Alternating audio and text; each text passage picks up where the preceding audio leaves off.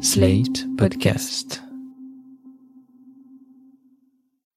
Ce podcast vous est présenté par audible.fr. Vous aimez les podcasts? Vous allez adorer les livres audio. Téléchargez-les et écoutez-les sur votre smartphone. Avec l'offre d'essai, le premier livre audio est offert sur audible.fr slash slate.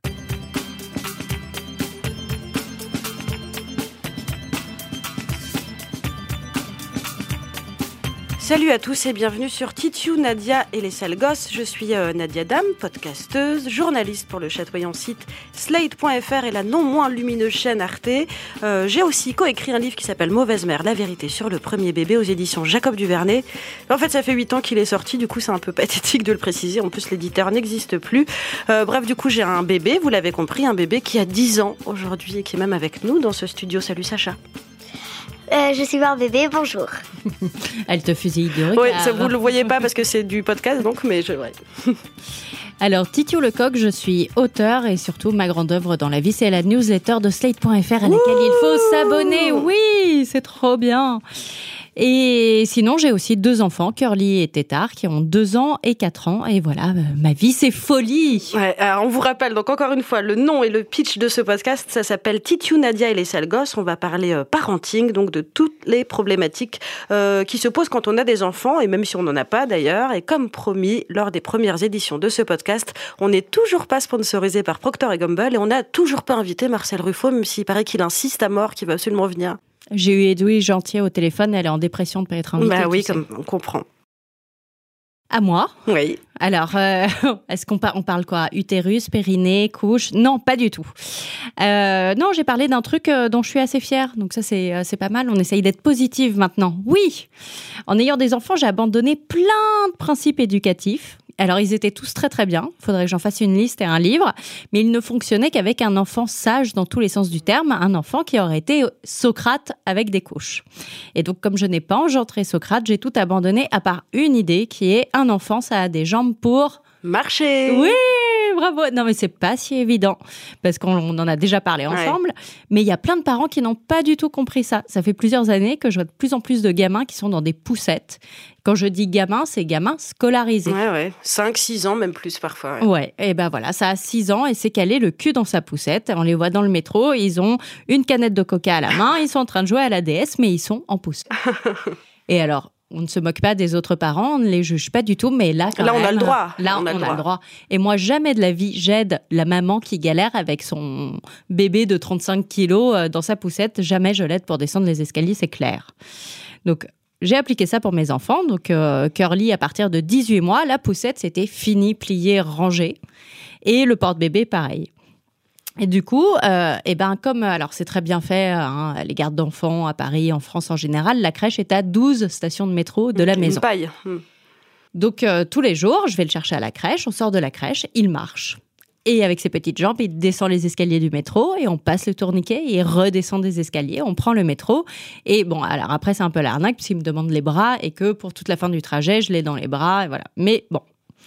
L'autre jour, on descendait, euh, donc il descend les métros à République. J'étais sur la marche devant lui, alors c'est un peu acrobatique pour lui donner la main, sinon il se plante la gueule et il s'ouvre le crâne. Et là arrive un mec, jeune, barbu, l'air pas mal. Et il arrive derrière euh, Curly, il le chope sous les bras, il le soulève. Sans prévenir, sans Alors, sans prévenir, ce qui déjà a fait peur à Curly. On n'attrape pas un enfant par derrière, c'est comme les adultes. Et donc, euh, le mec euh, l'attrape pour lui faire descendre l'escalier. Et là, je hurle Non Ah, Kidnapping, alerte enlèvement. Voilà, donc le mec me regarde en croyant que je crois qu'il veut enlever mon enfant. Et donc, il me dit Mais non, vous inquiétez pas, c'est pour donner un coup de main. Ah, Superman, quoi. Ouais, Superman et qui va aider la jeune maman qui galère. Et je fais Ah non, non, mais je ne veux pas, ne l'aider surtout pas. Il adore descendre les escaliers tout seul. Le mec était ultra vexé. Il a reposé Curly, il a soufflé d'un air excédé et il est parti. Et donc je me suis dit, mais en fait, c'est hyper révélateur. C'est-à-dire, quand on voit un petit. Là, il a quoi? Il a 22 mois, Curly. On voit un bébé de 22 mois qui marche. On se dit, c'est qu'il y a normal. un problème Ouais. et qu'il faut aider. Et en fait, je me suis rendu compte que j'avais eu la même chose il y a quelques années dans le lycée où je bossais. Et une élève qui était, euh, qu'on recevait une fois par semaine et qui était polyhandicapée. Ce n'est pas exactement comme polyvalent, c'est plutôt poly l'inverse. Et donc elle avait, c'était horrible, elle avait ses béquilles, elle avait problème aux jambes, au dos, au cou, enfin elle était totalement en vrac et en plus elle avait super mal. Et donc elle venait au lycée, elle était accompagnée par une infirmière. Et moi, je voyais la gamine qui arrivait à l'autre bout du couloir et qui, en plus, qui me jetait des regards implorants. Oh, j'allais pour l'aider. Bah et à chaque fois, l'infirmière m'engueulait en me disant non, on ne l'aide pas. Elle doit le faire toute seule. Elle peut y arriver. Voilà, il faut qu'on lui prouve qu'elle peut le faire. Et quand l'infirmière s'en allait, moi, la gamine, elle me disait ah, Aide-moi Mais oui, je vais l'aider. mais j'ai pas le droit. Et, euh, et ça m'avait vachement impressionnée. Et je me suis dit bah, En fait, ouais, mais c'est pareil, euh, c'est pareil pour tout. Et le fait de pousser les enfants à être un peu autonome, c'est ça, et en fait, grandir, quoi. C'est lever son cul et marcher, concrètement. Lève-toi et marche. Mais ouais. Mais on n'est pas très nombreux à appliquer ça. Je m'en rends compte parce que les gens dans la rue regardent Curly en disant oh, il est trop mignon, mais en fait, c'est juste parce qu'ils n'ont pas l'habitude de voir un petit bébé marcher. Donc on les croise jamais comme ça. D'ailleurs, il y a un Tumblr assez génial qui shame les parents avec des enfants trop grands dans les poussettes. Je sais plus comment ça s'appelle, mais ouais, qui les prennent en photo dans la rue et qui vont les shamer euh, sur Internet. Et c'est français ou américain? C'est américain. mais on a le droit de poster des photos si on veut. si on est mais français. tellement le faire. C'est assez drôle. Attention les parents de la ligne 9, vous allez. Bon, et toi alors, Nadia euh, Oui, donc en fait, tout à l'heure, on va parler de religion, etc., de transmettre la religion. Moi, je suis euh, dans une problématique qui est assez similaire, c'est-à-dire que je ne sais pas trop comment parler de politique à ma fille. En plus, elle est hyper en demande, particulièrement en ce moment. Même si elle m'a toujours posé des tas de questions là-dessus, elle me demande toujours, euh, par exemple, pour qui j'ai voté, parce que je l'emmène dans l'isoloir, on fait un selfie, tout ça. Enfin, je pense que c'est important de le faire. Elle me voit regarder des émissions politiques à la télé, elle m'entend m'engueuler avec des potes sur la loi travail, tout ça. Donc, elle est assez familière du, du bordel. Et avant, j'avais l'impression de savoir à peu près quoi lui répondre. Sauf que là, en fait, depuis quelques semaines, elle a une toute nouvelle lubie, une espèce d'obsession. C'est-à-dire qu'à chaque fois qu'on regarde la télé ensemble, pour chaque personne qu'elle va voir, elle me demande systématiquement si cette personne et de gauche ou de droite. Donc autant te dire qu'au moment où il faut que je lui dise si Manuel Valls est de gauche ou de droite, je suis un tout petit peu en galère. Mais en plus, le truc, le vrai problème, c'est qu'elle me demande pas ça que pour les personnalités politiques. Elle me demande pour tout le monde, donc de la pub à l'émission, etc. Donc ça va aussi bien pour Maïté Nabir-Rabin qu'Angela Merkel ou un mec de section d'assaut. Elle m'a demandé ça. Donc j'ai réfléchi, j'ai repris le truc à la base et j'ai essayé. En fait, je me suis dit que la base, c'était peut-être de parler avec elle de la différence entre la gauche et la droite. Et alors, bizarrement, bah, les barbus, les gens rasés. Non, en fait, je crois que c'est un peu plus compliqué que ça, malheureusement. Du coup, j'ai regardé sur Internet, évidemment, et je suis tombée euh, sur un article du Monde avec un prof de Sciences Po qui donne plein de conseils et qui conseille par exemple d'expliquer que la droite pense que pour que la société aille mieux, il faut que les individus aillent mieux et que la gauche pense que pour que les individus aillent mieux, il faut que la société aille mieux.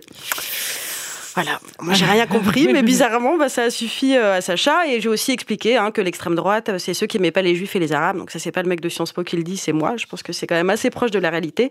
Donc ça lui a suffi, mais elle a continué à me demander si telle ou telle personne était de gauche ou de droite. Alors donc concrètement, Sarkozy, Copé, tout ça, c'est assez simple. Pour certains politiques de gauche, c'est simple aussi. Pour le FN aussi. Et quand je galère, en fait, j'ai trouvé un truc, c'est que je réponds un peu dans ma barbe, comme ça, lui, il est, il est de Vroche.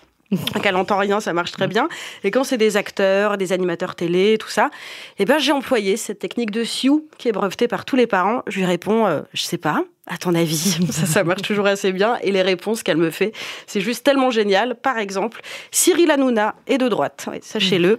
Le finaliste de Colanta, il est de droite. Cyril Eldin du Grand Journal est d'extrême droite. Mais en même ah temps, c'est parce qu'elle l'a vu en train de faire la chenille avec Marion Maréchal Le Pen. C'est vrai que c'est assez confusant. Didier Deschamps est de gauche. Ah bon? Eh, ouais. Joe Star est de gauche aussi. Gordon Ramsay de Cauchemar en cuisine, il est de gauche. Bah, le truc, ah, c'est pourquoi il est de gauche mais Je sais pas. Sacha, tu peux peut-être nous répondre. Comment tu sais Comment tu décides si quelqu'un est de gauche ou de droite? Bah, en fait, ça se voit. Ah, et aussi, les poils. Euh, bah déjà, la chenille avec Marion Maréchal Le Pen, ça, ça m'a. Ça t'a choqué Oui. Il n'a pas vraiment fait ça. Euh, donc voilà, donc en, tout cas, j'ai réfléchi à tout ça et je me suis demandé euh, effectivement ce que ça impliquait de parler de religion, de, de politique, pardon, c'est un lapsus intéressant avec tes enfants. Et moi, je lui ai toujours dit que j'étais de gauche et j'ai toujours prié Saint Jean Jaurès pour qu'elle soit de gauche aussi, mais si ça se trouve, elle serait peut-être de droite. Et ça m'a rappelé que toi, un jour, tu m'avais expliqué que jusqu'à un certain âge, tous les enfants étaient de droite. Les enfants, l'enfant est naturellement de droite. Devenir de gauche, c'est un effort intellectuel et peut-être une victoire de la civilisation, je ne sais pas, mais ça n'est pas naturel. Sacha fait signe qu'elle n'est pas d'accord, mais je sais mieux que toi. Je suis pas de droite, je suis de gauche. Voilà. Ouais, mais t'es grande maintenant, peut-être. Et puis en plus, tu sais maintenant, la gauche, la droite, ça veut plus rien dire du tout, mais peut-être que ça fera l'objet euh, d'un autre podcast. Et en attendant, c'est le moment d'accueillir Delphine Orviller. Elle est rabbin, elle est journaliste, elle est mère de trois enfants et elle est auteure euh, du livre Comment les rabbins font les enfants euh, aux éditions euh, Grasset, donc pour parler de religion, de foi et de transmission et de parentalité. Et pour commencer, on va préciser quand même que Titou et moi, on est toutes les deux complètement athées et pas du tout, du tout calées euh, en religion, sur les textes, etc. Donc on va commencer avec une question de Candide. Est-ce que c'est essentiel de parler de religion aux enfants ou est-ce qu'il faut, faut devancer leurs questions? Est-ce qu'il faut attendre qu'ils posent des questions sur le sujet? À partir de quand on commence à parler de religion Moi, je, crois que c'est pas essentiel de parler de religion parce qu'on parle de qui on est en réalité toujours dans l'éducation. C'est-à-dire euh, si la religion a une place dans votre vie, en réalité, il faut pas vous poser la question. Ça va surgir de toute façon et vous allez en parler parce que ça fait partie de votre univers et de vos référents culturels. Il y a absolument aucune obligation de parler de religion, si ce n'est qu'à un moment donné, effectivement, ces questions euh, surgissent et elles surgissent, euh, je trouve, de plus en plus tôt aujourd'hui dans le contexte qu'on connaît, le contexte société où tout à coup la question de la religion, de son dialogue dans l'espace public, de sa place, effectivement fait que les enfants reviennent souvent à la maison avec plein de, questions. Et là, il faut se poser la question de comment on souhaite, euh, comment on souhaite y répondre. C'est-à-dire comment on nourrit plutôt que de donner des réponses, comment on nourrit le questionnement des enfants. à ce Parce sujet. que moi, pour le coup, je me rappelle que la première fois que j'ai parlé de religion avec ma fille, c'était le soir des attentats de Charlie Hebdo, et que c'est, elle m'a demandé ce que c'était l'islam, etc. Et je m'en suis voulu de pas de pas avoir devancé ça, que la Elle, première. elle euh, t'en avait pas parlé avant. Non, Jamais, très peu. Alors des, des questions un peu existentielles, etc. Mais de d'islam, euh, ce que c'était qu'un juif euh, au moment de l'hypercachère, et il a fallu lui expliquer tout ça. Et j'ai trouvé ça presque triste d'en parler euh, dans ce contexte-là. Bah, C'est-à-dire qu'il faut finalement faut, faut se poser la question c'est quoi parler religion? C'est quoi finalement la religion Euh, Parce que euh, personne ne sait exactement définir euh, ce mot-là. Vous savez, selon l'étymologie, une religion, c'est la capacité de relier. C'est, euh, C'est-à-dire qu'est-ce qui fait lien dans une société? Qu'est-ce qui fait lien avec nos ancêtres? Qu'est-ce qui fait lien dans notre histoire? Qu'est-ce qui fait lien avec du transcendant, avec du plus grand que nous? Et en réalité, si on définit comme ça la religion, moi je suis persuadée que vous en avez parlé à votre fille bien avant. En réalité, peut-être que vous n'avez pas Sans appelé ça religion, Ouais. mais vous en avez parlé parce qu'à partir du moment où vous parlez de plus grand qu'elle, à partir du moment où vous parlez de sacré, c'est-à-dire de qu'est-ce qui compte pour vous, de qu'est-ce que vous êtes prêt à sacrifier dans votre vie pour une idée plus grande, eh ben en fait vous parlez de religion, c'est-à-dire c'est comme euh, faire de la prose sans le savoir. C'est-à-dire qu'en fait, de- qu'est-ce qui compte pour vous, qu'est-ce qui est sacré dans sa vie et que vous voulez lui transmettre, ça c'est de la religion. Et en réalité, moi je fais vachement attention à ça. Je pense qu'il faut pas laisser ce mot être kidnappé, malheureusement par ce qu'on entend parfois par ce mot aujourd'hui, à savoir euh, l'ira- l'irrationnel, euh, le radical, euh, une certaine une certaine folie de Ouais. certains. Et moi je pense au contraire, il faut le revendiquer. Il y a du religieux dans notre vie, si on est capable de concevoir, même dans la vie la plus athée, qu'il y a du transcendant, il y a un questionnement, euh, euh, il y a des valeurs, il y a des, des Oui, mais choses. c'est vrai voilà. que de nos jours, on va parler aux enfants en fonction de l'actualité et que ça va être toujours les fous de Dieu, etc. Ça va être une vision très négative. Oui, parce que finalement, on ne sait plus tellement comment parler le langage du transcendant euh, dans Mais nos vies. On a l'impression que ça en- n'appartient qu'aux religieux, ces mots-là. Mais comment on en parle? Moi, je me souviens la première fois que j'ai entendu parler de Dieu, c'était, euh, j'étais vraiment petite, avoir 4 ans, et c'était mon meilleur ami qui s'appelait David. On était au Square Saint-Lambert, allongés dans l'herbe tous les deux, et on regardait le ciel. Lui était juif, moi j'étais vraiment d'un milieu complètement athée, donc vraiment l'idée de transcendance n'existait pas dans mon milieu. Et il m'avait parlé de Dieu qui était au-dessus de nous, etc. J'ai dit, mais il est où? Et Il m'a dit, bah, c'est simple, tu regardes le ciel et à chaque fois, ce sera le plus grand des nuages. C'est joli. C'est joli et en même temps, je l'ai super mal vécu. Je me suis sentie euh, comme si lui savait des choses que je ne savais pas. Et je m'étais dit, mais je vais regarder les nuages et ils changent et moi, je trouverai jamais le bon alors que lui, il sait d'instinct lequel est bon. Et ça avait été quelque chose de très douloureux, en fait. C'est une histoire magnifique parce que c'est l'histoire de qui détient le secret, en fait. Est-ce qu'il y a quelqu'un qui a un secret que, que, que moi j'ai pas? Et je crois que plein d'enfants ont une conscience euh, très particulière euh, du secret, d'ailleurs, quelle que soit Ouais. leur tradition religieuse. Il y a des petits enfants qui sont très. qui expriment qui exprime beaucoup plus ces tendances mystiques. Moi, je sais que j'étais une petite fille très euh, très mystique, c'est-à-dire je croyais aux signes, je croyais à une capacité de dialoguer sans les mots. J'ai des souvenirs en réalité dans mon enfance d'avoir été une petite fille, euh, oui, très mystique, dans des croyances très particulières. Et c'est marrant parce que je retrouve ça aujourd'hui chez mes enfants sans que je leur en Ah ai oui parlé. Bien souvent, ils, euh, Ça se ils ont des- manifeste comment? Bah, ils ont des croyances très particulières, ils ont l'impression d'avoir une capacité à sentir les choses, à percevoir les choses.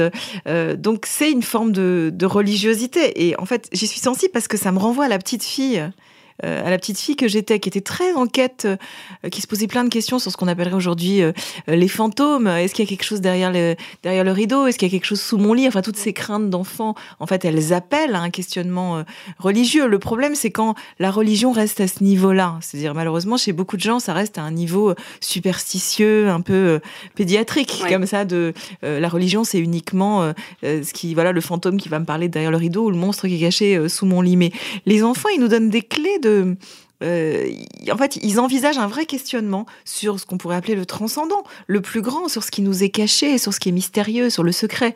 Et le secret, il existe dans nos vies, le mystérieux, il existe dans nos vies. La question, c'est quel nom euh, quel nom on va lui donner. Et c'est juste, c'est intéressant par rapport à cette histoire parce que je, je, je pense que ce petit garçon qui était peut-être juif, je sais pas, euh, euh, je crois qu'effectivement dans les traditions minoritaires dans un pays, qu'elles soient aujourd'hui juives ou, musulmanes, eh ben, on est amené beaucoup plus tôt de fait à se poser ces questions parce que on est amené beaucoup plus tôt à s'interroger sur l'identité parce qu'il y a on n'est pas dans le domaine de l'évidence. Quand on appartient à une minorité, on est bizarrement un outsider tout en étant un insider. Donc là, on est vraiment dans l'histoire familiale, de la transmission d'une histoire familiale. Et, collective, parce qu'en fait, on appartient pleinement à la nation. Enfin, moi, je suis juive, française, mais pour moi, ces, ces éléments, ils dialoguent de façon permanente dans mon identité. C'est pas d'un côté mon judaïsme, de l'autre côté mon identité française. C'est tout est imbriqué, tout. Mais à la fois parce que j'ai toujours su que j'étais juive, enfant, très très tôt, je me suis posé la question de ce que ça pouvait bien vouloir dire, de mon identité, euh, de mon rapport aux autres. Est-ce qu'il y a un élément historique? Est-ce qu'il y a un élément religieux Est-ce qu'il y a un élément culturel Est-ce que je suis juive parce que je mange des gâteaux particuliers, parce que je raconte des histoires, parce que euh, mes parents euh, savent quelques mots d'hébreu Enfin, je sais pas. Enfin, tout ça est, a été posé très très très tôt dans ma vie, peut-être plus tôt que quelqu'un d'autre. Et est-ce que ça veut dire du coup que les enfants à qui on n'a pas parlé de tout ça ou qu'on a privé de réponse, hein, auxquels on a dit je, ça m'intéresse pas de parler de, Dieu, euh, etc. Est-ce qu'ils sont, est-ce qu'ils sont privés de quelque chose par rapport à d'autres enfants? Est-ce que ça crée un manque? Moi, je trouve que, dans une même classe, par exemple, un enfant à qui on a beaucoup mm. parlé de religieux dans la famille, etc., et un autre à qui on lui dit euh, non, tais-toi, ça m'intéresse pas, ça crée. Moi, je l'ai euh, vécu comme ça. Bah, en voilà. Tout cas. Moi, je l'ai vécu comme une privation. Il me semble aussi, non Alors, moi, d'abord, je pense que la transmission religieuse, elle passe pas que par les mots. C'est parfois, il y a des familles où on parle pas, mais on transmet quelque chose très fort d'une culture religieuse, même, même quand c'est pas dit, d'une certaine culture religieuse. Et, euh, et je crois que potentiellement, je veux pas généraliser, hein, mais par rapport à, ma pratique de, rabbin, je peux en parler un peu par rapport aux gens que je reçois dans mon bureau, potentiellement, c'est handicapant quand on n'a pas permis à ces conversations d'avoir lieu pour les gens. Parce que ils me disent, moi j'ai envie de me poser ces questions, et souvent l'image qui revient, c'est que les gens me disent, euh, il n'y a pas d'outils dans ma boîte à outils. C'est-à-dire, moi, je veux bien réfléchir aujourd'hui en tant qu'adulte à mon appartenance religieuse, à mon identité, à mes repères religieux, mais j'ai l'impression que mes parents m'ont interdit de mettre quoi que ce soit dans cette boîte, en me disant qu'il fallait qu'elle reste vide, parce que ces outils, ils étaient potentiellement dangereux ou sales, ou qu'ils avaient rien à voir avec nous. Et en fait, ces gens, ils peuvent pas euh, engager ce voyage, y compris ce voyage d'autocritique de la religion qui est tellement nécessaire aujourd'hui dans un monde de fondamentalisme euh, si virulent. Euh, euh, on peut pas engager une autocritique religieuse si on n'a pas les repères, si on n'a pas les outils, dans voilà, si on n'est pas outillé. Et je pense en ça que c'est vachement important de pas éviter ces questions, de pas. Euh, c'est important de remplir la boîte à outils quand les enfants sont petits. Moi, ce que je trouve compliqué avec les enfants, je sais que petite aussi, euh, ce qui me faisait rêver, parce que j'étais dans un, j'étais dans le 15e arrondissement, donc 80% euh, de familles catholiques pratiquantes et 15% de familles juives pratiquantes. Et on était vraiment, je sais que dans ma classe, on était deux d'une famille athée. Et vraiment, ce qui me faisait rêver, c'était le côté ritualisé de l'existence. J'avais vraiment envie d'une espèce de rituel lié un peu à la magie, à quelque chose de... Voilà, et ça, ça me faisait mais tellement rêver. Mais je me demande, quand on en parle de religion à un enfant, ce qui est intéressant dans la religion et ce que vous dites euh, dans vos livres, c'est aussi le doute, la place du doute. Sauf qu'un enfant, il est attiré par ça parce qu'il veut pas du doute. Il veut des certitudes.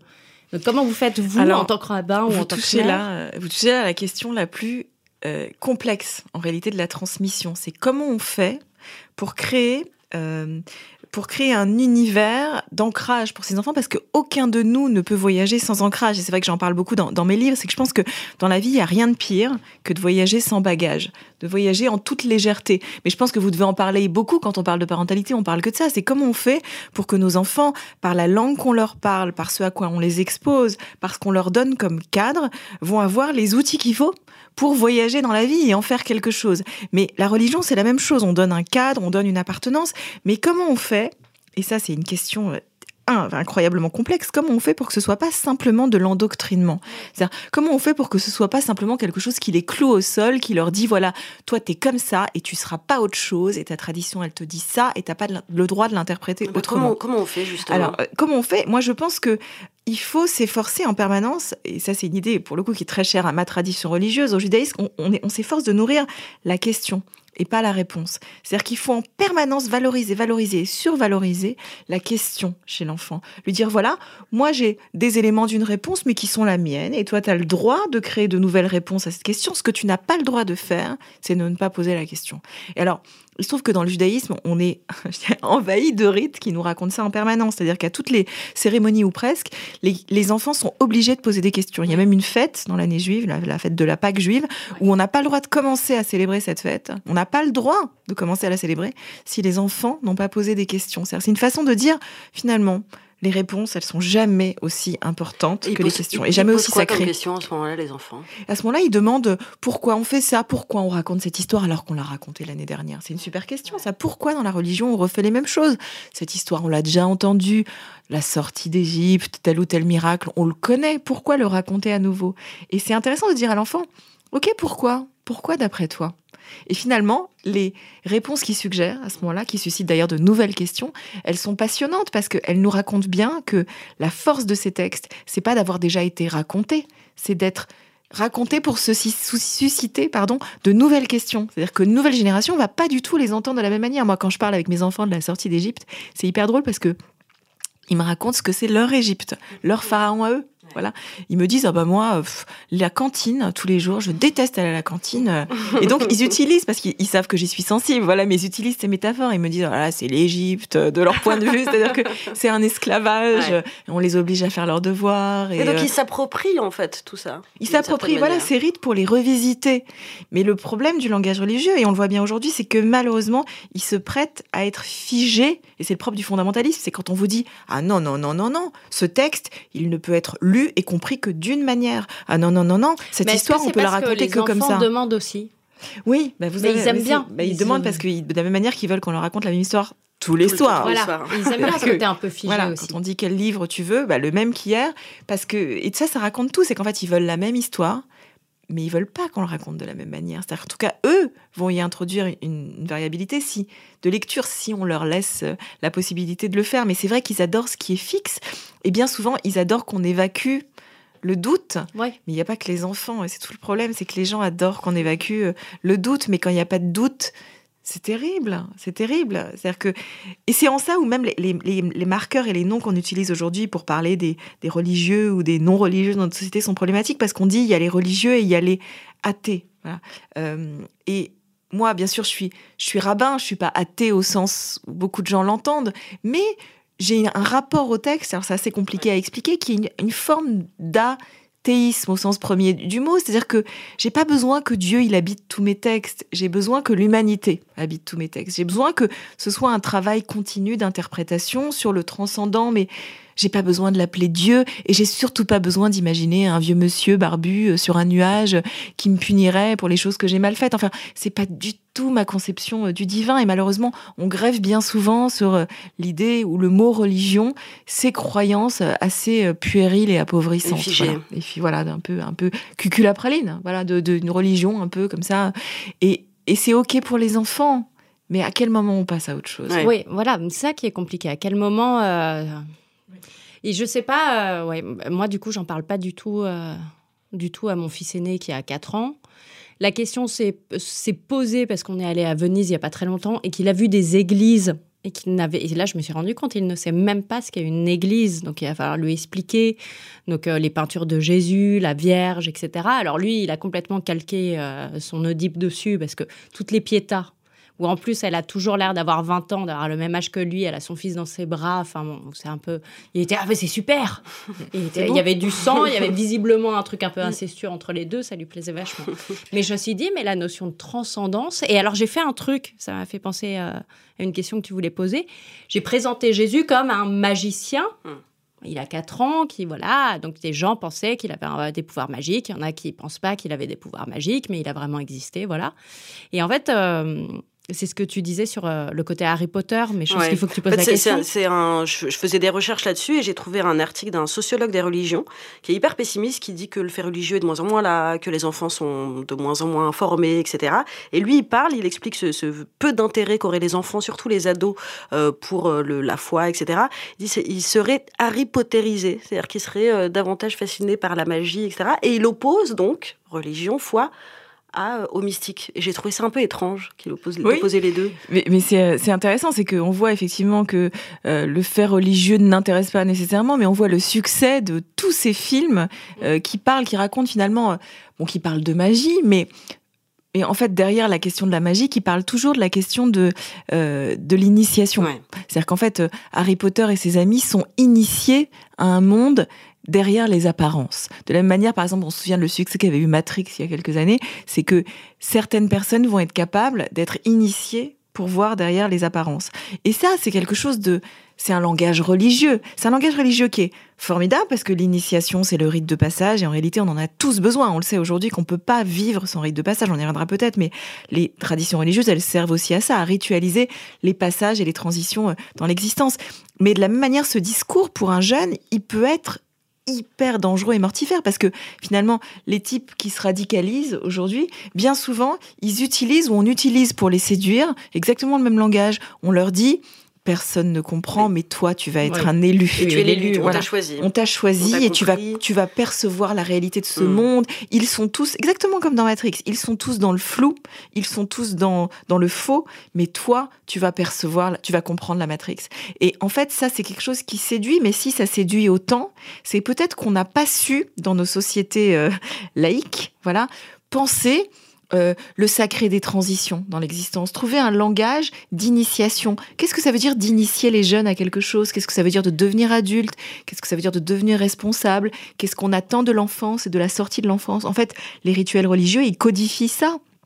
Mais quand ils deviennent simplement un langage d'appartenance, alors on passe complètement euh, à côté, euh, on est à côté de la plaque. Si euh, faire sa communion ou sa bar mitzvah, euh, d'abord c'est simplement avoir des cadeaux, Oui. ou c'est souvent le cas pour Oui. beaucoup, ou confirmer que on appartient à un groupe, que nous on est comme ça et pas comme les autres, on passe complètement à côté de la valeur universelle de ces rites de passage. En fait, ils servent à raconter dans un langage particulier quelque chose qui arrive à l'humanité en général Ouais. qui arrive à tous les garçons et les filles d'un certain âge, ce changement, cette mutation, etc. Donc il faut qu'on retrouve moyen d'en parler de façon Moi, c'est marrant parce que je, pense que c'est un peu comme ça que j'ai été euh, éduquée. Pourtant, je me suis pas radicalisée, mais je, nous, on a, je suis de culture musulmane, je suis complètement athée, mais deux parents euh, musulmans euh, pratiquants, chacun d'une manière différente. Mais et donc nous, on faisait les fêtes religieuses, on les a toutes faites, etc. Mais sans jamais nous expliquer. Donc, par exemple, le jour de l'Aïd el-Fitr, les enfants, là où j'habitais, ils mettaient des beaux habits et puis ils allaient de maison en maison pour recevoir de l'argent et des bonbons, etc. Donc pour moi, c'était Halloween parce que je regardais des films américains et aux États-Unis, ils faisaient Halloween. Et pour moi, c'était pareil. Donc, on m'avait, j'avais pas du tout l'explication de. Alors qu'en fait, j'ai appris après que c'était, il y avait une histoire et qu'il y avait une raison pour laquelle on faisait ça.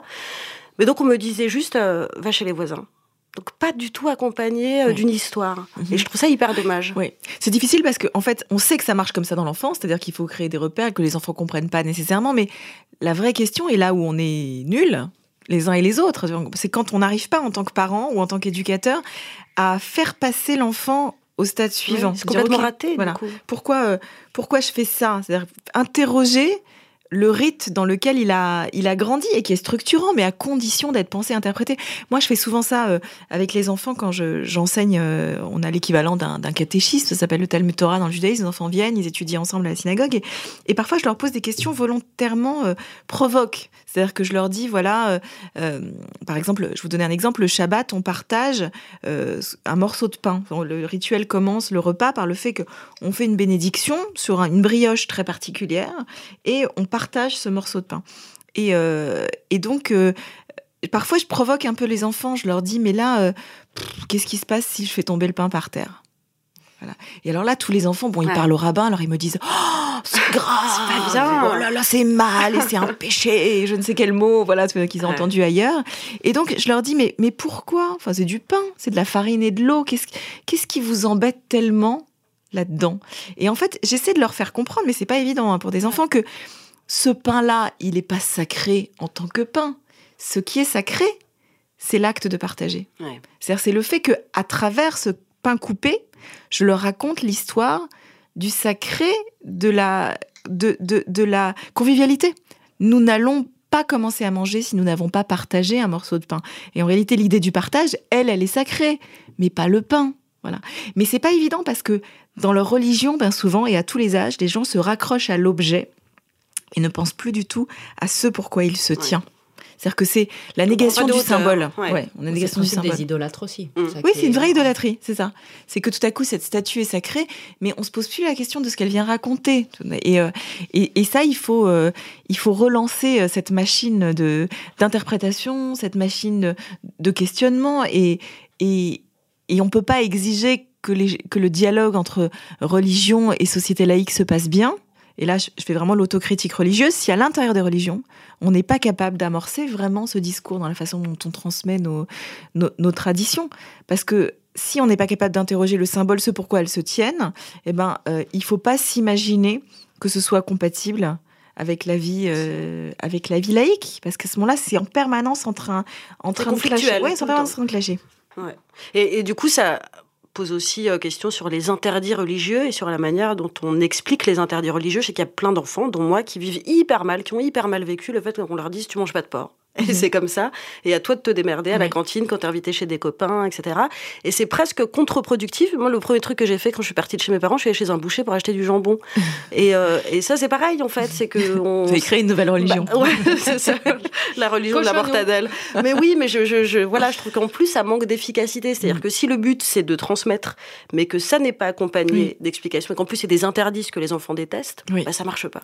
C'est-à-dire qu'il n'y a rien de pire pour pousser à la transgression qu'effectivement de répéter en permanence à un enfant t'as pas le droit, Tu le t'as fais pas le pas. droit, tu sortiras pas ce soir, tu sortiras pas ce soir. C'est oui, effectivement, c'est c'est c'est très compliqué la façon dont on en parle et on est souvent euh, hyper euh, hyper maladroit. Moi, c'est une question que j'ai tout le temps avec mes propres enfants euh, Bah oui, à la maison. faites comme Voilà. par exemple pour le cochon. À partir, enfin, Oui, parce moi, que- voilà, ils mangent pas de, de, de porc. Voilà, ils restent à la cantine, mais ils mangent pas de, ils mangent pas de porc. Mais euh, à la fois, c'est une question qu'on a, qu'on a souvent et qu'on a d'ailleurs de façon intéressante parce qu'ils en parlent avec leurs petits copains à la cantine. Ouais. Je crois que ça arrive à tous les enfants. Les gamins parlent énormément et de plus en plus à la cantine de qui mange quoi et comment on explique qu'on ne ce mange pas ce un qu'on phénomène mange. assez récent. Ah oui, c'est une montée en puissance avec une tension que Ouais, les enfants ressentent très bien autour de ce sujet et de la communautarisation. Et, euh, et moi, je sais que je suis extrêmement sensible à ça parce qu'à plusieurs reprises, mes enfants m'ont raconté que leurs petits copains, juifs ou musulmans, qui ne mangeaient pas de cochon à la cantine, leur avaient dit parfois des choses ahurissantes, que c'était euh, qu'il allait se passer une catastrophe Oui. dans leur vie. C'est-à-dire qu'une espèce de pensée magique, superstitieuse, que si tout à coup ils allaient manger un Moi, bout je de pensais que j'allais mourir si j'en Ouais, mangeais. que les gens allaient mourir. sûr. Ou alors, l'autre jour, mon fils est rentré, il m'a dit, tu sais, euh, mon petit copain, il m'a dit que s'il mangeait du jambon, il allait se transformer en cochon. Ah oui, Ouais, c'est j'ai déjà incroyable, entendu cette- ça. Voilà. Ouais. Et donc, c'est atroce parce que, bon, c'est une pensée phobique, c'est une pensée euh, terriblement dénigrante en plus pour, Oui. pour tout le monde. Et, et, et donc, c'est très important pour moi, quand je l'explique à mes enfants, je leur dis, je leur dis, nous, on mange pas de cochon parce que c'est pas notre tradition. Point. Mais voilà, quelqu'un. Du coup, si un c'est de vos pas notre enfants vous tradition. dit, eh ben moi j'ai envie. Eh ben là, je lui dirais, tu vas grandir et tu pourras faire plein de choses dans ta vie, tu expérimenteras plein de choses et ce sera à toi de définir euh, quelles sont tes valeurs, à quoi ressemble ta vie, à quoi ressemble ta maison, à quoi ressemblent tes convictions. Mais aujourd'hui, la maison dans laquelle tu habites, la maison dans laquelle on te construit, nous, notre tradition, notre tradition familiale, c'est de ne pas en manger. Mais si t'en mangeais, le ciel va pas tomber va sur la tête. Le, la foudre va pas s'abattre sur Mm. la, la, la, la scène ne va pas monter euh, de, de plusieurs mètres. Non, non, non. c'est pas une conséquence directe, en tout cas, de, de ce que tu auras euh, mangé. Je veux dire par là que il faut préserver nos, nos enfants. euh, dans la mesure du possible, de ces pensées superstitieuses, ne pas les nourrir de ces pensées magiques, parce que elles ont quelque chose de mignon parfois, mais il faut être conscient qu'elles peuvent être extrêmement euh, dangereuses. Et il faut Ça, les c'est le rôle de à- la société tout oui, entière. c'est pour le le absolument. Mais le rôle quand même très fort euh, des parents et des éducateurs religieux de tenir un discours qui soit un discours cohérent et compatible avec la vie en société et pas un discours phobique et pas un discours Superstitieux. superstitieux ou d'exclusion. De dire voilà, nous on mange pas de porc, c'est pas notre tradition, mais pour certains, c'est leur tradition et c'est tout autant euh, respectable et toi tu en feras ce que tu voudras de ce que je place dans ta boîte à outils aujourd'hui. Et, et, euh, donc là, on parlait de cantine, etc. C'est quoi le rôle de l'école dans tout ça? Comment on se sert ou pas de l'école euh, quand on veut transmettre quelque Oui. chose? Alors, l'école a un rôle euh, fondamental. La problématique, je crois, aujourd'hui de l'école qu'on n'arrive pas à résoudre, c'est que il fut un temps où, pour certains, la définition de la laïcité, telle que portée dans ce sanctuaire qu'est l'école de, de la République, euh, c'était de préserver euh, les enfants de leurs appartenances Mm. religieuses. C'est comme si l'école, et d'ailleurs on l'entend encore dans la bouche de certains intellectuels, euh, défenseurs de, de la laïcité, et c'est tout à, à leur honneur, mais ils utilisent des images que moi je trouve troublantes euh, d'une école euh, à l'entrée de laquelle, sur un C'est porte-manteau, le filtre. voilà, on pourrait laisser ses appartenances. Comme si moi, j'arrivais, euh, voilà, enfant juive française dans une école, comme si on me demandait d'accrocher mon manteau juif à l'entrée pour récupérer le voilà, en tu le partant. récupéreras le soir Ouais. en partant, comme si on pouvait être nu de ses appartenances. Et je crois que cette formule-là, en tout cas telle que verbalisée euh, ainsi euh, par certains, elle fonctionne pas ou elle fonctionne On le plus. voit bien. On le voit bien parce qu'en réalité, et, je comprends pourquoi elle fonctionne pas à titre individuel. Moi, j'ai une appartenance religieuse qui, je pense, se marie très bien avec les valeurs de la République, euh, qui menace en aucune manière la République. Mais je serais bien incapable d'entrer dans un lieu et d'accrocher mon judaïsme au porte-manteau. Je ne sais même pas ce que ça veut dire. C'est-à-dire que moi, partout où je vais et où je suis, je suis parisienne, euh, mère de famille. euh, ne faisant pas de sport, euh, mangeant parfois des sushis, étant juive, française, enfin, je peux multiplier à l'infini les sûr. éléments de mon affiliation identitaire, bien sûr sur le ton de la plaisanterie, mais, mais ce que je veux dire par là, c'est que nos identités sont hybrides et je n'ai aucune idée de ce que ça veut dire laisser un élément de son identité à Bien l'entrée plus, c'est une injonction qui est faite Mhm. qu'aux juifs et qu'aux musulmans, quand même, j'ai l'impression. Là aussi, il y a peut-être un- le risque de, de, de faire que les Non. enfants se sentent ostracisés. Si, j'ai l'impression, parce qu'on parlait des fêtes euh, religieuses, etc. Bon, elles sont, elles sont fériées, c'est férié, quand même, pour tout le monde, etc. Pour l'ascension Euh, et la Pentecôte. les par textes, exemple. euh, parce que là justement j'ai relu les textes euh, de Ferry et de Mhm. ses ministres de l'Éducation, c'est pas du tout la vision qu'on nous Non. en donne maintenant. Non, la je parle de l'application. Qui était, mais c'était pas du tout ça l'esprit. C'était vraiment que l'instituteur n'avait pas, le maître n'avait pas lui à aborder la question religieuse. Mais par contre, c'est écrit textuellement dans la loi de 1905 qu'il ne doit rien dire, par exemple, qui puisse aller à l'encontre des, Des croyances, croyances, oui. des élèves. Oui, l'idée, c'est de de- n'imposer aucune croyance. Mmh. Voilà. Effectivement, on a un espace de, de cette neutralité-là, mais elle est effectivement très compliquée à mettre en place. Pourquoi? Et à nouveau, elle est compliquée à mettre en place parce que le discours religieux a une responsabilité là-dedans et que si le discours religieux devient un discours d'exclusion, Mm. euh, qui n'est plus qu'un discours de revendication de particularité, c'est-à-dire si à chaque fois que les leaders religieux euh, interviennent dans le discours public, c'est pour dire j'ai le droit de manger halal et j'ai le droit de manger cachère et j'ai le droit de pas aller à l'école et j'ai le droit de ceci. Alors c'est invivable en réalité. C'est-à-dire que ça n'est vivable que si on nourrit un univers d'appartenance et un univers religieux qui soit totalement compatible avec des appartenances multiples, c'est-à-dire qui puissent dialoguer avec les valeurs de partage de la République. C'est là où tout le monde a une responsabilité. Il faut pouvoir faire de la place aux faits religieux, moi je pense dans les écoles, y compris à son enseignement, parce qu'aujourd'hui les gamins ne savent rien. C'est-. Ouais. Mm. c'est dingue. Moi, je, je- je- Mais à la fois, il faut, euh, il faut aussi que les religions s'interrogent sur la façon dont elles enseignent et elles prêchent le, euh, le caractère non excluant, non exclusif de, de leurs appartenances. Est-ce que ça, vos un- enfants ils se sont retrouvés avec euh, à se faire traiter de sale juif ou des trucs comme ça? C'est déjà arrivé? Non, alors on a la chance. Malheureusement, je sais que c'est arrivé à beaucoup de gens. Il faut pas se leurrer, ça arrive beaucoup, et c'est une raison, la raison pour laquelle beaucoup, malheureusement, euh, de juifs français euh, ont dû quitter l'école publique. Aujourd'hui, on le sait, dans certains quartiers, c'est terrible, mais il y a plus de juifs dans les écoles publiques. On, le- on- alors, c'est pas le cas du tout de, de mes enfants. On a la chance d'habiter et de fréquenter une école, au contraire, où il y a, euh, c'est un vrai modèle, je crois, de, de succès d'école de la République, où tout le monde euh, dialogue, des cultures euh, très différentes, et ça, se- et ça se passe, euh, ça se passe très très bien. Mais par contre, je suis surpris de constater à quel point le fait qu'on on veuille surtout pas parler de religion Mm. dans l'école officiellement débouche sur une ignorance crasse parfois de certains enfants sur la culture religieuse des autres et aussi sur, sur la leur. Moi, par exemple, j'ai- constaté chez mes enfants que euh, leurs leurs petits copains et eux, ils sont hyper calés en mythologie gréco-romaine. Ouais, parce que bah les gamins adorent ça. Donc, moi, mon fils, il est capable de nommer toutes les muses. Ouais, euh, ma fille pas, aussi, c'est drôle. de- Ouais. moi, je connais pas du tout, voilà, toutes les déesses, exactement comment elles s'habillaient et où elles habitaient, voilà.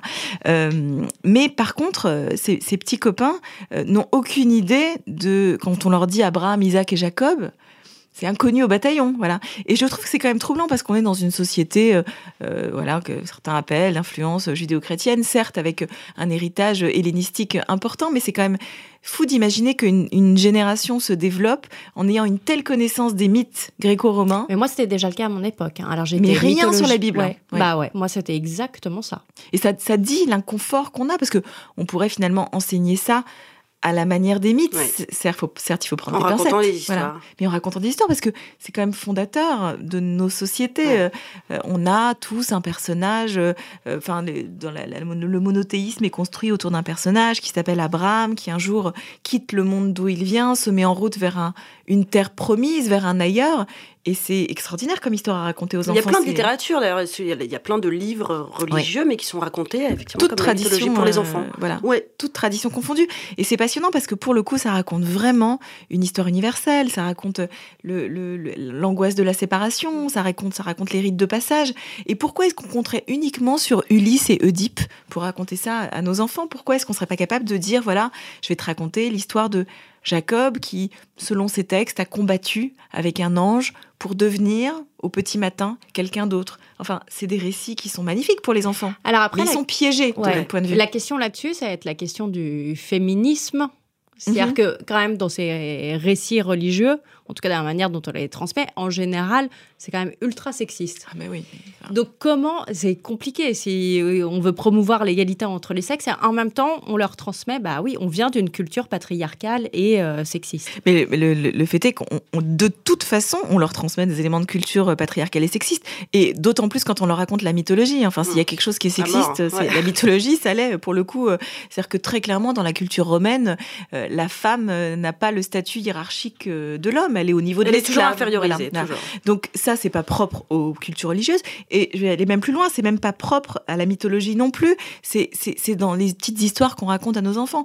Moi, je raconte très souvent, parce que pour moi, cette histoire, elle est hyper emblématique. euh, Podane. Podane, on a tous entendu Podane. Mais Podane, c'est une histoire terrible sur la féminité. Ouais, C'est L'inceste. euh, c'est l'histoire de l'inceste, de la menace qui pèse sur une petite fille qui ne peut pas quitter le château, c'est-à-dire l'intérieur de la maison, la sphère domestique, si elle ne se couvre pas de la peau d'un âne, c'est-à-dire d'un animal hyper viril. Donc on raconte à nos enfants, petits garçons et petites filles, que la sphère d'existence du féminin, c'est à la maison, et que si elles veulent exister au dehors, eh ben, elles vont devoir enfiler la peau Pour pas être du masculin. Ouais. Voilà. Parce que Mm. sinon, elles sont menacées par ça une c'est violence à intéressant dans caractère votre livre sexuel. quand vous parlez du judaïsme matriciel. Je trouve ça hyper beau comme expression. et effectivement de comment puisque vous prenez la relecture et la réinterprétation des textes, il est possible aussi d'en faire une relecture, une réinterprétation plus favorable aux femmes, ou en tout cas, euh, vous mettez en avant des personnages féminins dedans. Oui, parce qu'en fait, je crois qu'il y, a- il y a deux façons de faire. Soit on décide que nos textes et tous ces textes sont euh, irré- irrémédiablement entachés par un patriarcat et une misogynie insupportable, ce qui est pas complètement faux. Ils appartiennent à une période, à un temps marqué par le patriarcat et la misogynie. Soit on décide qu'on jette le bébé avec l'eau du bain, c'est-à-dire qu'on dit euh, ah non mais on veut plus rien avoir à faire avec Mm. ça. Mais à ce moment-là, on est confronté à un autre problème, c'est que ces traces elles sont partout dans la culture qu'on transmet à nos enfants. Soit on accepte d'avoir une conversation intelligente avec eux et on dit d'accord, c'est des traces culturelles très très fortes de la société dans laquelle on vit, pour le meilleur et pour le pire. Maintenant, qu'est-ce qu'on va en faire? Qu'est-ce que j'en fais moi en tant que femme? Et qu'est-ce que tu vas en faire toi en tant qu'adulte de demain dans cette société?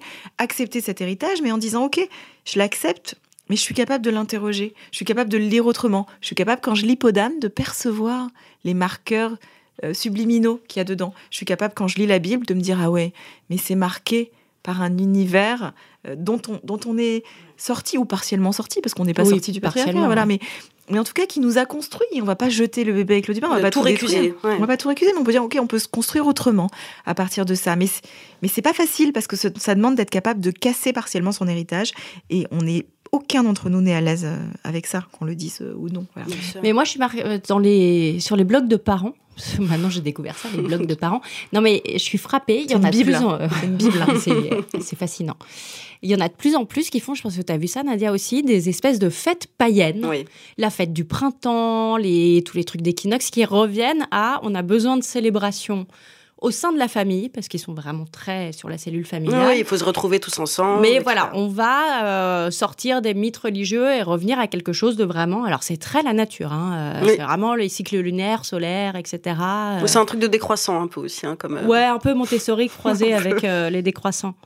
Mais donc avec ce besoin, effectivement, un peu de se dire, bah, on fait table rase et on va se réinventer, nous, voilà, des nouvelles étapes, des nouvelles fêtes, un nouveau rituel. Un, un nouveau paganisme, hein. Ouais, un peu un païen. peu, Oui, ouais. oui. Mais à la fois, ça dit bien euh, la quête de ritualisation, c'est-à-dire qu'on peut pas faire sans. On le sait aujourd'hui à quel point euh, on peut pas faire sans, sans rite. Donc la question, c'est est-ce qu'on les invente? Est-ce qu'on les réinvente? Est-ce qu'on les adapte? Enfin voilà, la, la question, elle est, elle est là, mais on sait très bien qu'on pourra pas. euh, pas faire sans. Et moi, je suis plutôt partisan, effectivement, de, de pouvoir euh, euh, se réapproprier ce qui est déjà là, plutôt que de réinventer, euh, euh, s'approprier ce qui est déjà là, qui a la force, un cachet d'ancienneté aussi, et de, euh, qui a traversé l'histoire, mais à condition d'être capable d'exercer une Ouais. pensée critique. C'est-à-dire de dire, OK, de pas avaler euh, sans mâcher ce qu'on donne à nos enfants. Donc, en fait, la, la question véritable dans la transmission, c'est comment on fait pour qu'ils aient une bonne dentition. C'est-à-dire, euh, c'est pas juste en se brossant les dents, je veux dire par là, Ouais, comment on fait pour qu'ils mâchent correctement ce avec quoi on les nourrit? Oui, mais alors, Comment ils assimilent. rabbin, Ouais. mais parce que moi, je vois, euh, je connais un gamin d'une famille athée qui, à l'âge de 9 ans, a décidé qu'il avait la foi catholique, donc il, a, il s'est fait baptiser, il a fait sa communion, etc. Les parents étaient athées, ils n'avaient aucun élément de culture religieuse à lui transmettre, donc ça a été le catéchisme, euh, voilà, dans son lycée, dans son collège. Mais du coup, il n'y avait pas de... Bah, C'était vraiment le catéchisme à l'ancienne, quoi. C'est-à-dire l'idée de questionner le, le sens d'être euh, dans une démarche voilà euh, intellectuelle plus enrichissante. Enfin, il y avait C'était réac. C'est- C'était C'était pas moderne. C'était vraiment, mais c'est pas une question. Tu vois, c'est pas Saint Augustin. Saint Augustin, il posait des questions, donc Oui. c'est même pas moderne. C'est vraiment, c'était bête en fait. C'était juste bête. Et alors, il a fini au bout de cinq ans, c'est fini, il est plus croyant. Mais en plus, il lui en reste rien. Enfin, c'est-à-dire que Il est c'est soigné. mais il lui en- c'est vraiment genre ah bah non c'est fini euh, Oui, mais oui. il n'a pas gardé de de rapport particulier avec le sacré enfin Oui. et je- c'est en fait c'est ça, ça le plus triste oui. C'est comme s'il avait été fan de foot pendant 5 Ouais. ans et qu'il avait, il était passé à un autre sport. quoi. Ouais, C'est ouais étrange. un exactement hobby. Mais, euh, mais c'est c'est le problème, c'est que il, il faut se poser la question aussi de, de pourquoi bien souvent on accepte de placer nos enfants dans ce genre de, de structure. Et ça, ça pose un problème plus, euh, plus profond qui est que euh, moi, je me rends compte que bien souvent, des gens, par exemple, ont des valeurs très fortes et des convictions très fortes euh, euh, qui veulent transmettre à leurs enfants, par exemple, sur l'égalité des sexes ou, euh, ou sur euh, des valeurs d'ouverture, des valeurs de partage, de mixité, de social, etc. Et c'est vrai dans tous les domaines de leur vie, mais quand ils poussent la porte d'une église, d'une synagogue Mm. ou d'une mosquée, ça leur va très bien que ces valeurs ne soient pas ça. enseignées. Et c'est toujours assez mystérieux pour moi. C'est comme si c'était OK que la mosquée, la synagogue et l'église parlent un langage totalement anachronique, comme si c'était un musée qu'on visite derrière une vitre. Et bon, moi j'ai envie que ma fille étudie à l'université et qu'elle puisse être euh, chirurgien et professeur et tout ce qu'elle veut, mais c'est pas grave qu'elle soit derrière un mur, euh, qu'elle ait pas accès à la prêtrise, qu'elle soit finalement, c'est un langage ancestral qui a pas besoin d'être reflété euh, dans, dans, dans l'enceinte de, de- des, des lieux de culte. Et moi je trouve ça extrêmement paradoxal parce que soit on croit suffisamment à ces valeurs ou on considère que la religion est suffisamment importante pour qu'elles doivent penser elles aussi ces questions-là.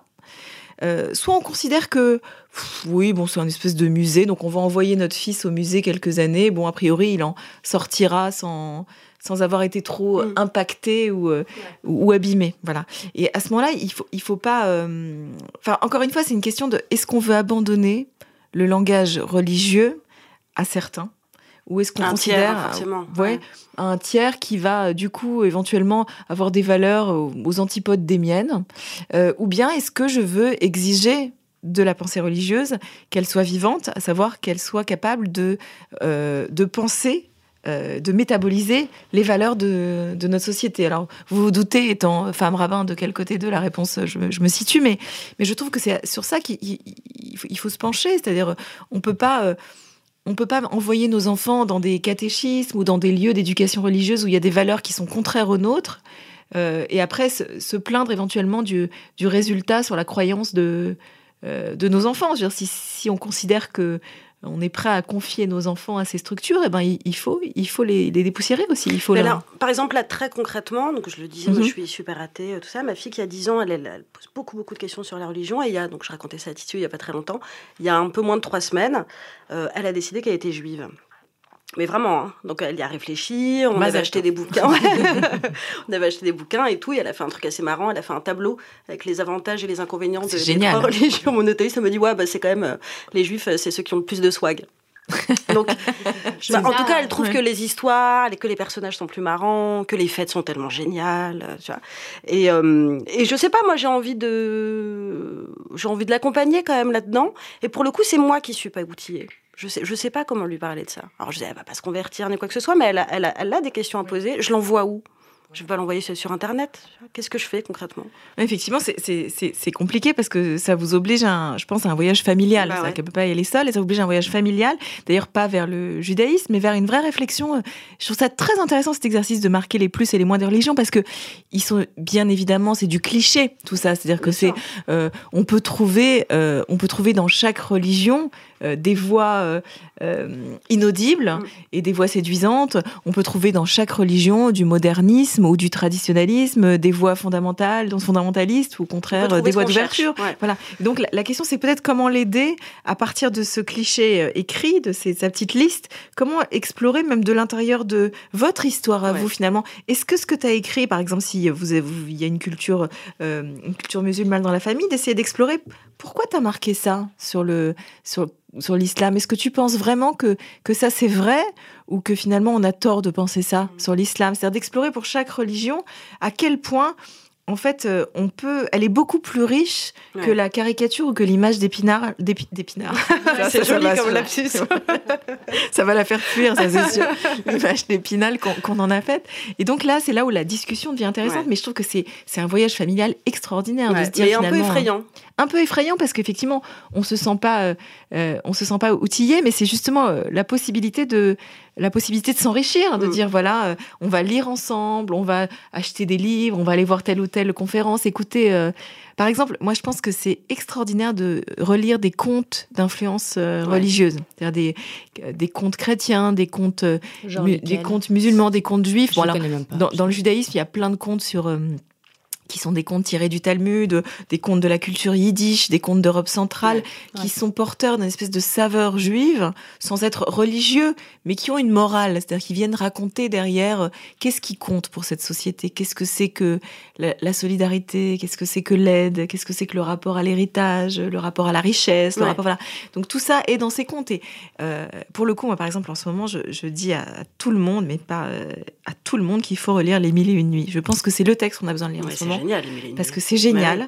Pour le coup, c'est un, un enfant de la culture euh, arabo-musulmane et on a tellement besoin d'entendre que la culture arabo-musulmane a produit Mm. ce chef-d'œuvre. Euh, on a besoin d'entendre ce chef-d'œuvre parce que il nous dit quelque chose d'extraordinaire. Il nous dit que la, la seule façon de venir à bout de la violence, euh, c'est de raconter des histoires et c'est de les raconter par la voix du féminin. Ouais. C'est parce que Scheherazade, elle dit Mais ça dans l'histoire. S'il n'y a pas Scheherazade, cette femme qui raconte une histoire, eh ben, Il y a le pas de récit. meurtre, il n'y a pas de récit ouais. et le meurtre va continuer de nuit en nuit. C'est la seule qui interrompt le, le cercle de la violence. Et je trouve que aujourd'hui, parler de la possibilité pour les femmes de s'exprimer dans une culture où malheureusement elles n'ont pas toujours la Mm. possibilité de s'exprimer et la possibilité de venir à bout de la violence par la parole du féminin. Et de, et de concevoir que cette richesse-là, elle vient de la culture arabo-musulmane qui nous l'enseigne, c'est une leçon pour nous tous. On est arrivé à la fin de cette émission et on va euh, te demander ce qu'on demande toujours pour clore ce moment. Qui est-ce que tu inviterais à ta place si c'est toi qui, faisais ce- cette émission? Euh, eh ben, j'inviterais Scheherazade Ah, bah, des Mille et. Une Nuits. Si on pouvait l'inviter, qu'elle vienne nous raconter des histoires. Mais si Scheherazade, n'est pas disponible, euh, j'inviterais un, un conteur ou une conteuse. Euh, Il y a par exemple une conteuse que j'adore qui s'appelle euh, Muriel Bloch, qui raconte des histoires ancestrales magnifiques, mais avec le langage d'aujourd'hui et qui nous aide à comprendre toute cette richesse et ce que ça peut encore nous, nous apprendre, toutes ces histoires, tous ces contes anciens. Et alors Sacha regarde avec des grands yeux émerveillés. et, euh, et donc c'est le moment de notre conseil culture. Et mais oui, euh, et Titou moi, on, a on est, on est- voilà. à Sacha. On reste totalement inculte, c'est Sacha qui va vous donner son conseil culture. Vas-y Crapaud. Alors, on conseille de sortir, mais pourquoi sortir? Pourquoi sortir? On va rester affalé sur le canapé devant mon film, hein. Mais il y en a qui me diront Mais quoi comme film? Moi, je leur dirais écoutez les conseils des films.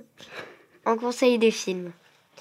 Bah, pour ceux qui aiment les comédies romantiques, je leur conseillerais un jour. C'est l'histoire d'un homme qui s'appelle Dexter et d'une femme qui s'appelle Emma. Vous voyez le niveau des prénoms, hein. Ils se connaissaient quand ils étaient petits et se revoient à la remise de diplôme. Emma sera interprétée par la célèbre Anne Hathaway. Elle joue aussi dans Princesse malgré elle, un super film pour les petites princesses, amatrices de Jasmine et de Cendrillon. Mais bon. Et un livre? Un livre pour ceux qui aiment. Bon bah tout.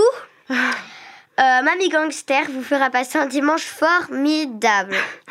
En ce qui concerne les séries sur Netflix, une nouvelle série qui s'appelle La fête à la maison, qui est pas si nouvelle que Pas ça, si hein, mais... nouvelle, mais qui est très bien. qui a été installée sur Netflix. Ouais. Euh, je suis sûre que beaucoup euh, de, de nos auditeurs euh, le regardaient quand ils étaient petits.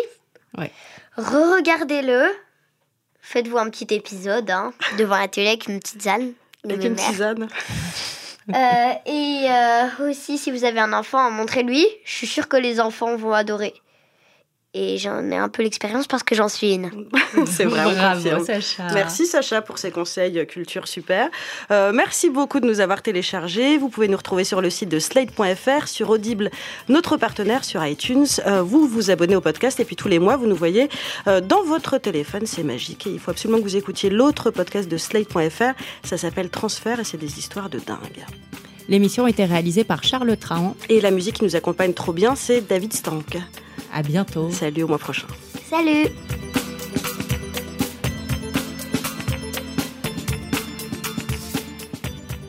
Ce podcast vous a été présenté par Audible.fr. Vous aimez les podcasts? Vous allez adorer les livres audio. Téléchargez-les et écoutez-les sur votre smartphone. Avec l'offre d'essai, le premier livre audio est offert sur audible.fr slash slate.